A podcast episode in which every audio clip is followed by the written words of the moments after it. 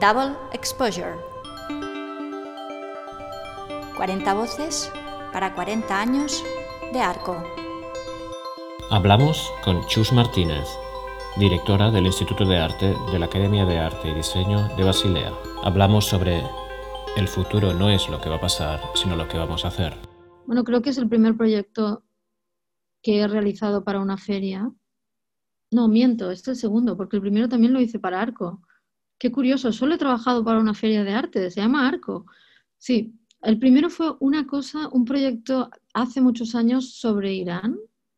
Hace años, años, éramos todos muy, muy jóvenes, unas pintas estupendas.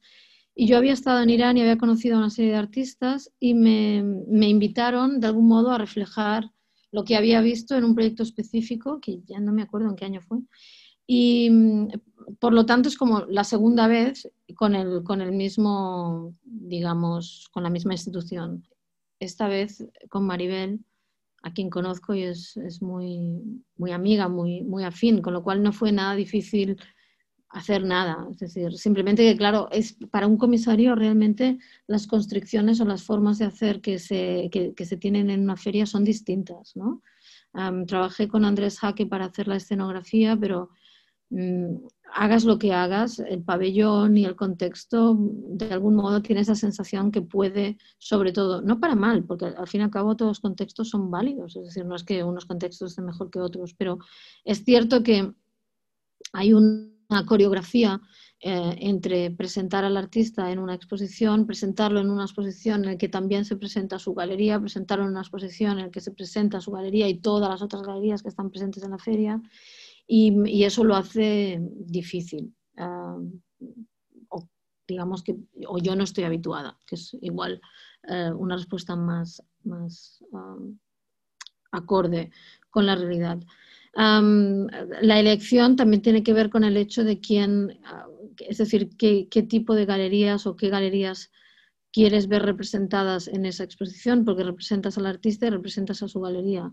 Y eso también es una pregunta importante, porque significa que quieres dar visibilidad a una serie de trabajos, energías y formas de hacer que son muy importantes en el mundo del arte, porque tienen, por un lado, una labor de mediación y por otro, con el público en general, y por otro, una labor de mediación con individuos específicos que son coleccionistas y eh, son quienes apoyan también a los artistas, con lo cual, bueno, es, es una exposición con una función distinta a cuando haces una exposición en un museo o en un parque o en un bosque o en una escuela. Y eso hay que tenerlo en cuenta. Y mm, me gustó porque trabajé con el Islam, una persona que conoce mejor o es más atenta que yo al mundo de las galerías, no porque me disgusten, esto no es una crítica, simplemente que no, no soy una persona que, que tenga en la cabeza quién representa a quién y ella lo tiene más mm, presente que yo y uh, Rosa Lledó, con quien yo, perdón, con quien no había trabajado antes, pero nos habíamos encontrado y nos habíamos entendido y pensé que, que, sería muy, muy interesante trabajar con ellas dos y la verdad es que fue muy agradable. Y, um, y es muy gratificante para mí pues tener un diálogo con otras dos comisarias uh, que tienen una visión, una del panorama en Barcelona y en Madrid y en el territorio español y la otra al que le gusta le gusta muchísimo eh, ir a España. El arte español es de las pocas que fuera. Tiene una atención especial a los artistas digamos eh, de nuestro contexto. Y por otro lado tiene esa misma atención en el contexto suizo y es una persona que apoya mucho a los artistas que están empezando. Con lo cual la verdad es que no, no tengo nada negativo que decir no pasó nada malo. Y luego, claro, todo el mundo te preguntaba, pero ¿qué es el futuro? ¿Cómo se puede hacer una exposición sobre el futuro? En el fondo es una pregunta retórica, es decir, el arte contemporáneo, mm, digamos que dice futuro. Ya la nomenclatura eh, se acuñó para, contar que se separaba un poco del arte histórico para acercarse un poquito más a, digamos, al, al devenir. En este sentido, em, una exposición de futuro no es nada más que una exposición de arte contemporáneo, punto. No hay nada más. No hay, máquinas, nada vuela, nadie tiene antenas, ¿no? Es decir, que no, pasa nada, nada extraordinario. Y yo diría que es muy, muy extraordinario ah, ver cómo los artistas intentan forjar lenguajes y cómo esos lenguajes son realmente específicos en cada contexto, que los contextos no son fáciles de superponer, que a veces lo que sobreentendemos que es un arte que está pasando aquí no necesariamente es lo que está pasando en otro contexto y al ponerlos juntos te das cuenta de que puedes ganar una capacidad interpretativa de las cosas que es importante y que pone en perspectiva el arte histórico. Es decir, que viendo los artistas jóvenes podemos entender casi mucho mejor pues, el arte de los 90, el arte de los 80. Es decir, son preguntas que, que nos hacen entender y cuál es la diferencia entre lo que están haciendo suizos en Lausanne y artistas en Madrid. Pues la hay. La, verdad es que todo, digamos, que eso es lo interesante, que por un lado nos hartamos de hablar de comunidades y comunidades artísticas y por el otro no somos lo suficientemente precisos a la hora de decir que esas comunidades son específicas y que no tienen los mismos intereses. Y eso no valida a unas para de algún modo invalidar a otras, sino que en el conocimiento de esa especificidad entendemos mucho mejor lo que nos ha llevado a algo y eso nos hace mucho más capaces de poder relacionar las cosas, porque sin este entendimiento la relación es muy difícil y somos mucho más vulnerables a la, digamos, a la absorción de cosas que están pasando fuera, pero que nos las imaginamos así. O sea, sobre todo en España tenemos mucha tendencia a la imaginación ferviente de cosas como creemos que son fuera, ¿no? Como fulanito va a acabar en Nueva York, ¿no? Pues esa idea em, o del arte fuera. Entonces, no, no, es que, claro, cuando, cuando los artistas ven eso mismo, esa riqueza, digamos, ah, forestal que existe en el arte contemporáneo, pues se lo pasan muy bien. Y yo creo que la audiencia también, y que en realidad debería haber más exposiciones.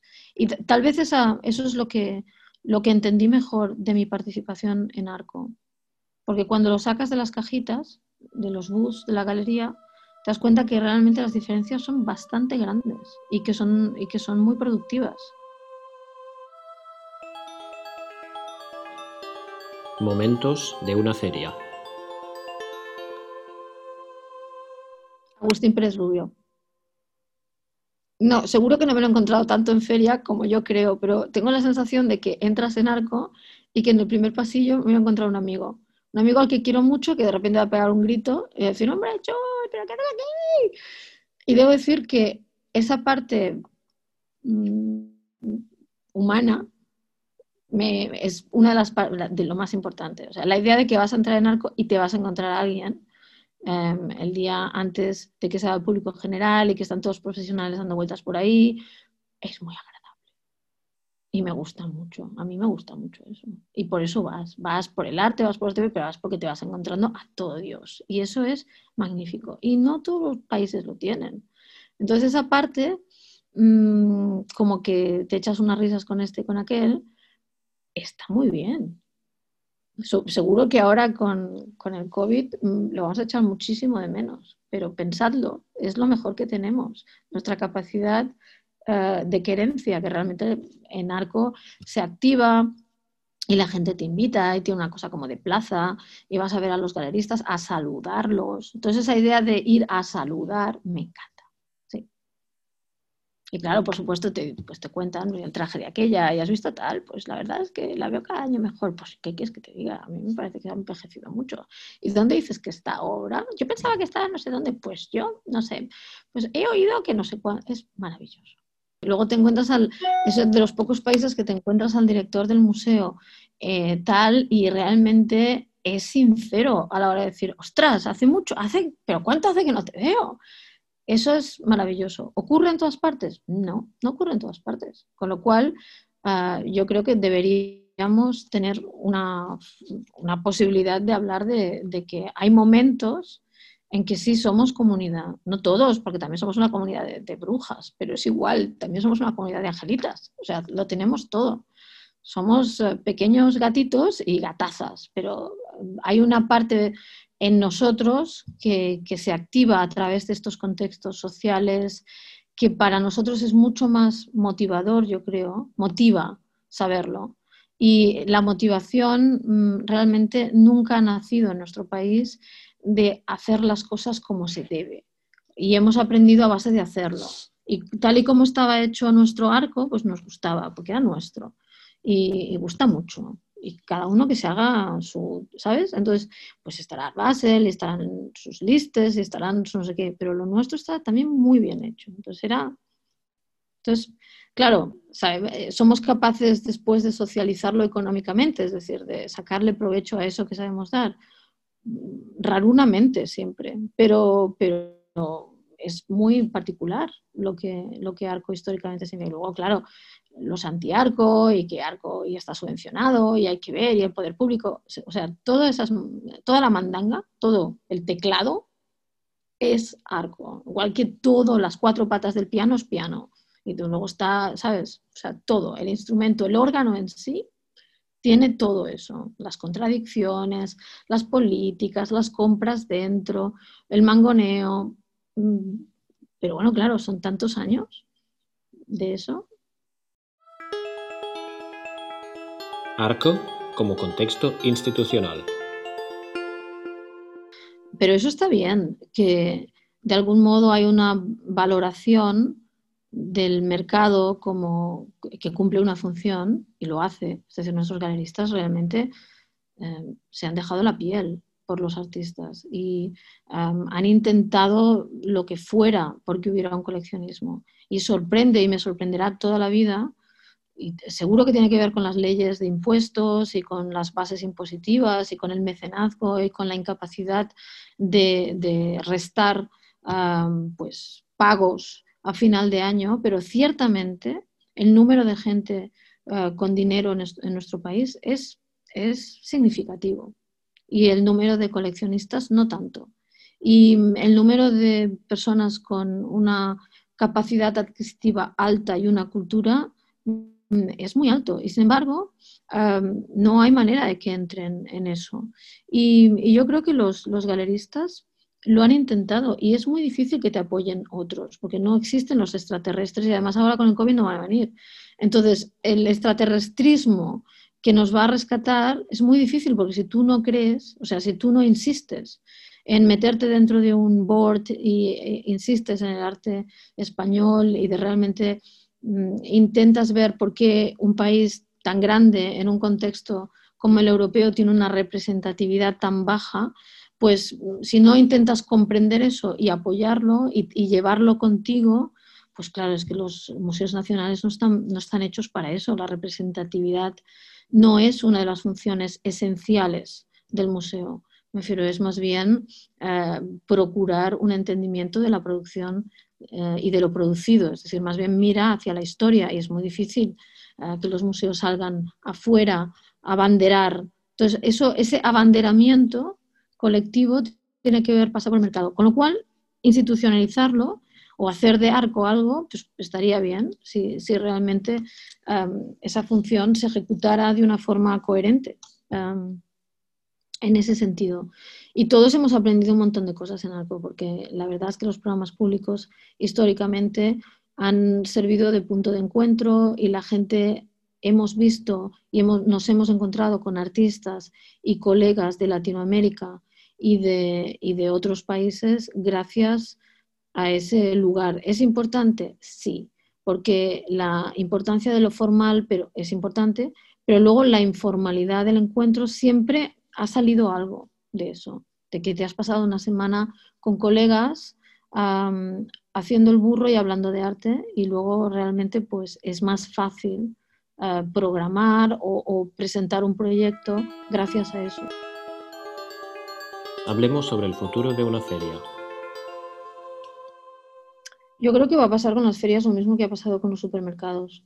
Me refiero que em, hay procesos que tienen que ver con el control de determinados, el, control y el origen de determinados ingredientes y básicamente esta forma de presentación está obsoleta. Las generaciones más jóvenes no son grandes mecenas, el sector tecnológico le interesa un comino o un pepino en escabeche, el arte contemporáneo, con lo cual de algún modo vemos el envejecimiento de, un colectivo que realmente ha apoyado y de coleccionistas que han apoyado muchísimo el arte contemporáneo, pero si miramos dentro de sus familias y sus amigos, no lo vemos, no lo vemos ya replicado. Es decir, que sí, nos podemos esperar una reducción de un mundo que tiene que ver con, bueno, con la transición entre el siglo XIX y XX y una evolución a través del XX que acaba con una forma de prestigio social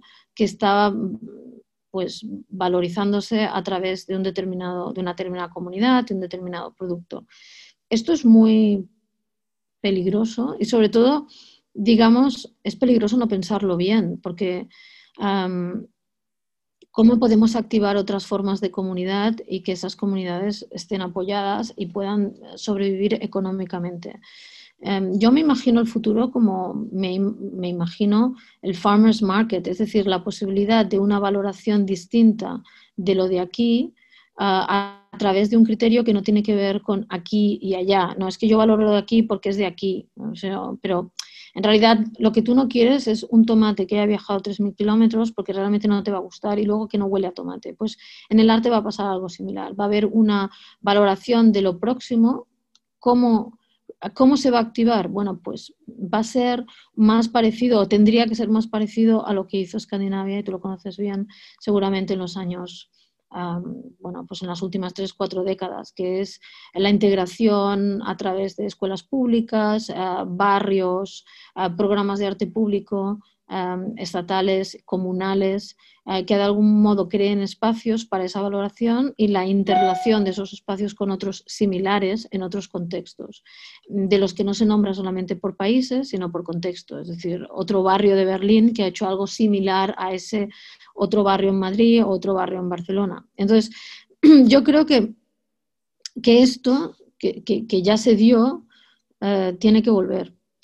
Ah, y, que, y, que, se apagó en un momento dado porque las dinámicas de la Comunidad Económica Europea, cuando los países se organizaron en esta forma política, ah, las políticas de la comunidad vieron una, un posible efecto de mediación uh, con el arte contemporáneo y de repente lo dejaron de ver, ¿sabes? Y, y, y bueno, ahí hay una responsabilidad también.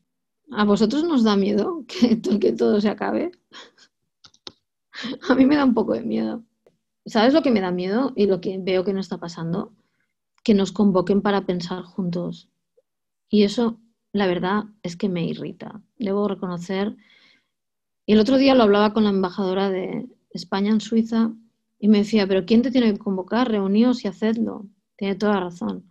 Pero realmente mm, creo que es necesario, igual tenemos que hacer una reunión varios por Zoom y hablarlo y generar un documento porque efectivamente esto no se va a solucionar sin pensamiento inteligente porque a unos les va a afectar más que a otros, pero efectivamente nos va a afectar a todos porque el empobrecimiento de todo el tejido cultural estatal eh, vamos, no, no, no nos deja espacio a nadie.